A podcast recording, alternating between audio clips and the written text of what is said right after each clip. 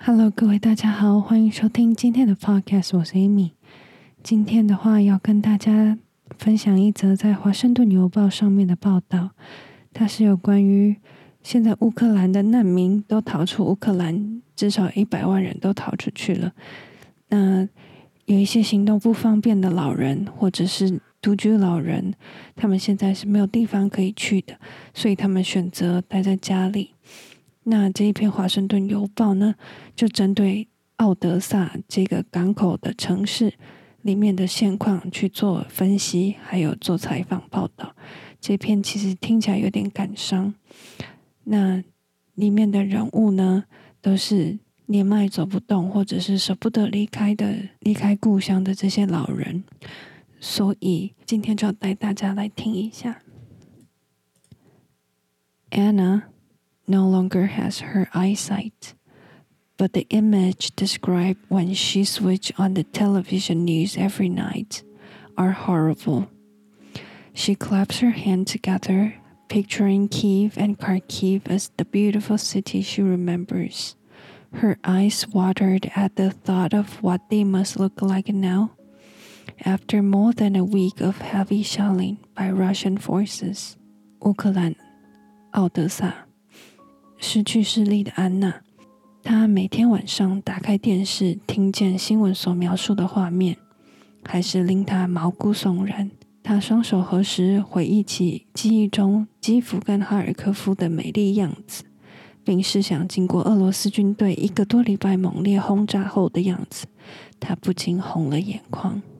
These explosions are so terrible, she said. Her voice trembled. I can't see them, but I can feel them with my whole body. 这些袭击太可怕了，他说，声音颤抖着。我看不见，但我整个人能感受到这些袭击的威力。Anna has scarcely left her apartment for the past five years. Every day she says out loud the landmarks around her downtown Odessa building a way of making sure her world is not confined to just these walls. She asked her niece, who live with her, to put clothes over windows as a protection in case of blast. It has made Anna Dark's world even darker. 安娜在过去五年里几乎没有离开过公寓。 每天，他都会大声说出在奥德萨市中心的地标建筑，以证明他的世界不仅仅局限于这些墙壁。他要求与他同住的子女关上窗户、盖上布，以防爆炸时玻璃四溅。但这也让安娜的世界更加灰暗了。Alexander Cesarni, sixty-eight years old, has only ever known Odessa. He was born here. His mother was born here. His grandmother was born here too. There is nowhere to go. Only Odessa, he said. My father died during World War II. My wife died. I'm alone now. 六十八岁的亚历山大只认识奥德赛。他生于这里，他的母亲也生于这里，他的祖母也出生在这。他说他没有地方可以去，他能做的事只有留在奥德萨。 我的父亲在二战的时候过世，我的妻子死了，我现在一个人。His wife's black and white portraits hangs on the wall of an apartment he remodeled himself. She died more than three decades ago at just 33 years old. They did not have any children and he never remarried. Instead, he helped repair homes for other families. He is a booty man who walked with difficulty. The price of a bad fall he took while painting a church years ago. 他妻子的黑白照片挂在他自己改造公寓的墙上。妻子早在三十多年前去世，年仅三十三岁。他们没有孩子，他也没有再婚。 这几年来，他靠着帮其他家庭修缮房屋过活。他身材矮小，走路一跛一跛的，这是他多年前帮教堂油漆时摔倒的后果。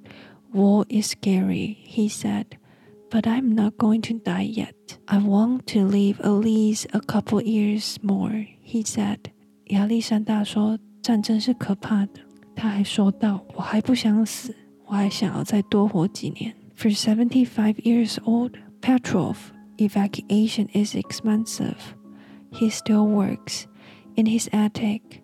He crafts custom leather goods, purses, wallets, cases for rifles, and other items. His wife was downstairs, lying down in bed. She rarely walks anymore and has not left their homes in years.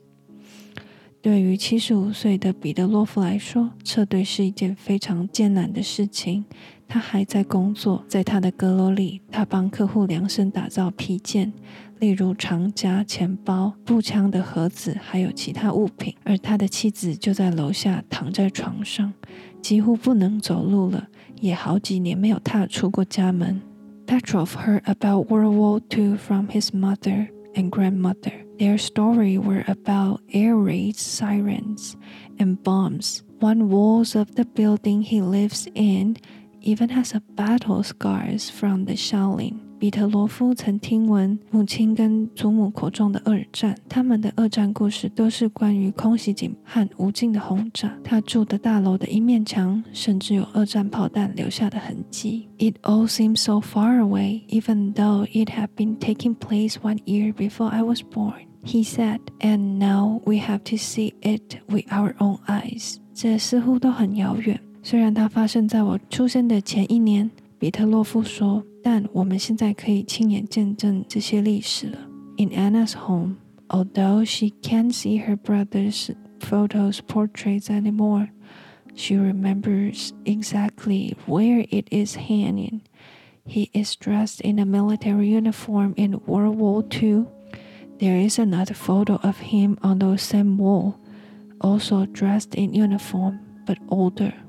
在安娜的家中，虽然看不到哥哥的照片，但他很清楚地记得挂在哪里。哥哥身穿着二战的照片，同一面墙还有哥哥的另外一张照片，同样穿着制服，但年龄比较大。Anna was born in Russia's Ural Mountain before she and her siblings eventually moved to Ukraine. She has outlived all of her siblings. Now her native country and the one her father and brother fought for is waging war against her current home. 安娜出生在俄罗斯的乌拉山脉，后来她跟她的兄弟姐妹最终搬到了乌克兰。 他的手足都过世了，现在他的祖国，也是他父亲跟兄弟为之而战的国家，正向他的家园发动战争。I'm just waiting for my days to end, she said softly. 我现在在等待我这一辈子结束，他轻声说。